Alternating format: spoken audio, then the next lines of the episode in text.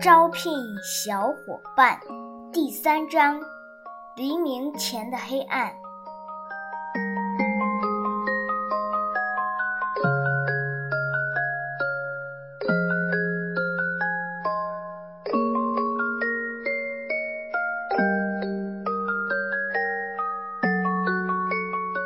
今天艾薇感觉好多了，她已经不那么害怕了，肚子里的那些小蝈蝈。小青蛙和小蛇也已经消失得无影无踪。他把班上的同学一一对号入座，慢慢的记住他们的名字。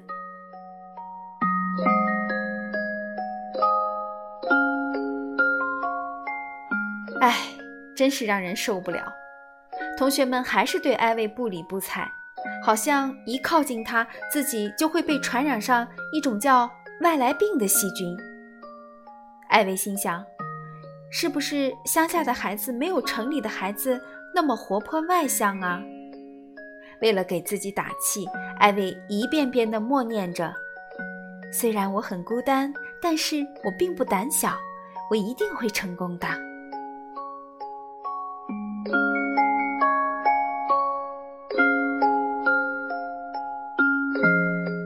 课间休息的时候，艾薇突然找回了以往的勇气。跑去找班主任。周四课间休息时，我不想去操场上玩，待在教室里可以吗？不行啊，艾薇，不能这样做。老师回答。那我可以搬出来一张桌子和两把椅子放在操场上吗？艾薇接着问道。这也不行啊！天啊！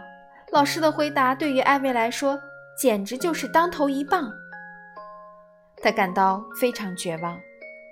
于是他跑到操场上，像昨天一样找了个角落藏起来，偷偷地看着其他小朋友做游戏。他觉得这个学校也太缺少人情味儿了，没有一个人来邀请他一起玩，也没有一个人和他说话，整个世界都把它当作透明的。他现在如果在巴黎，肯定会一头扎进塞纳河里的。可问题就在于，现在塞纳河离他很远很远。唉，真是让人受不了。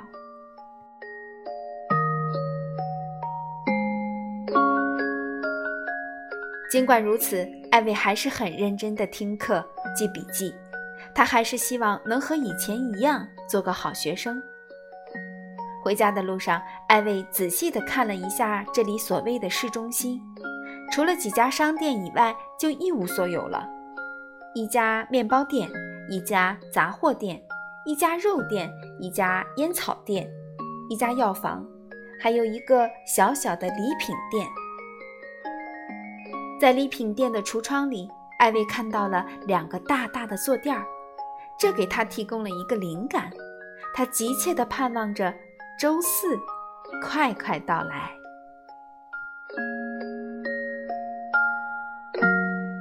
但是眼下还有一个问题没有解决：今天是周三，家里却没有人可以照看他，除了隔壁的老巫婆邻居愿意帮忙以外，爸爸妈妈还没有找到其他的人选。从小到大。爸爸妈妈总是不顾艾薇的喜好，就随便替她决定一切。这次更是过分，他们根本不知道邻居是否在家，就把自己的宝贝女儿当作破包裹一样放在邻居家的大门口，然后就大摇大摆地上班去了。艾薇真想撒开腿马上跑回家。这时，他突然听到嘎吱嘎吱的声音。大门打开了，而他还没来得及逃跑。爸爸妈妈曾经对他说：“隔壁住的这位夫人已经有七十八岁了，但是在艾薇看来，至少还要再加上二十岁。”他的脸上都是皱纹，身体也蜷缩着，乱蓬蓬的头发已经花白，皮肤和眼睛也都失去了光泽。我叫奥汤斯。老太太一边说着，一边让艾薇进屋。屋里的光线很暗，外面太热了，我把百叶窗都关上了。艾薇想起了汉塞尔和格莱特，于是那些青蛙、蝈蝈和毒蛇又回到了他的肚子里，他又开始紧张焦虑了。尽管害怕，艾薇还是很冷静。他在心里轻轻地默念着：“虽然我很孤单，但我并不胆小。”在奥汤斯的家里，到处都是书和杂志，堆得像小山一样高，简直摇摇欲坠。家里还有很多颜色暗淡的毯子、巨大的靠垫和厚重的窗帘。几件收藏品和一些旧玩具被摆放得乱七八糟。总之一句话，家里什么都有，就是没有电视机。放心吧，有一天我会把这里收拾干净的。而汤斯仿佛读懂了艾薇的想法。通过最近的搬家训练，艾薇本能的大叫起来。现在就动手吧，我们一起来收拾。